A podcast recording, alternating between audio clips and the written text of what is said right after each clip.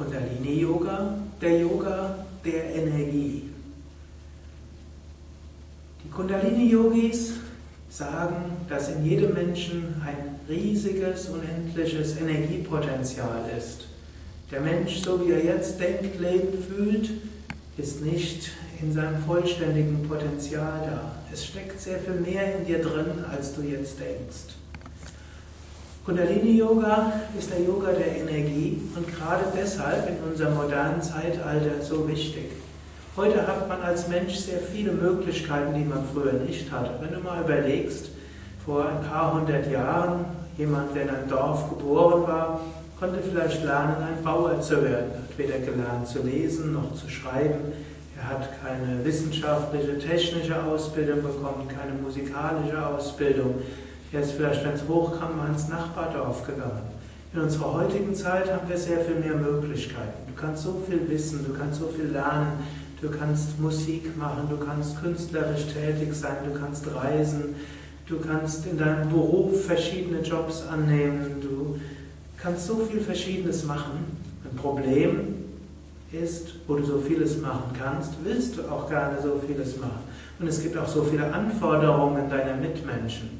Nicht nur Anforderungen deiner Kinder, Ehepartner, Eltern, Anforderungen deines Chefs, deiner Kollegen, deiner Nachbarn, Anforderungen auch, weil du noch einiges bewirken willst und tun willst und manchmal das Gefühl hast, du verpasst etwas. So brauchst du für all das Energie, um es umzusetzen. Man braucht geradezu Kundalini-Yoga, um in dieser modernen Welt wirklich die Angebote nutzen zu können, die Kräfte zu entfalten und dabei gesund zu bleiben, dich nicht auszubrennen.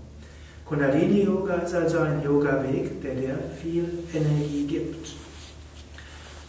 Kundalini Yoga hat verschiedene Schritte.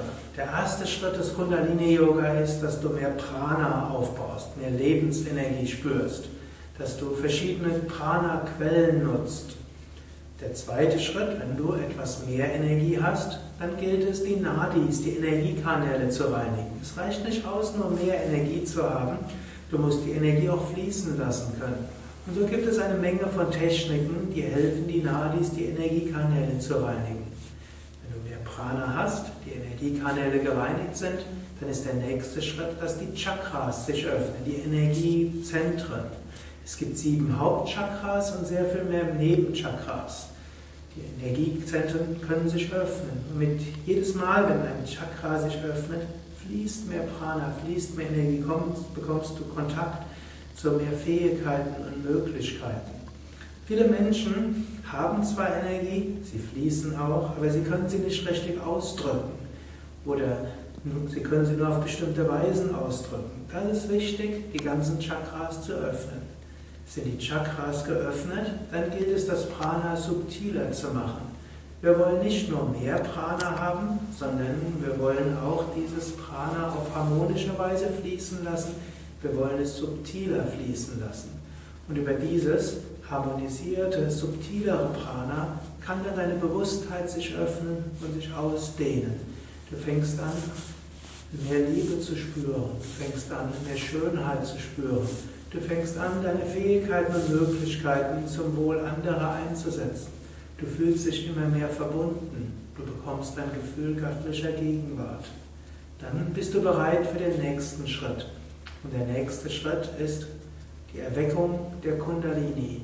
Ist die Kundalini erweckt, dann geht es zügig, dass du wirklich tiefe Gotteserfahrungen machst.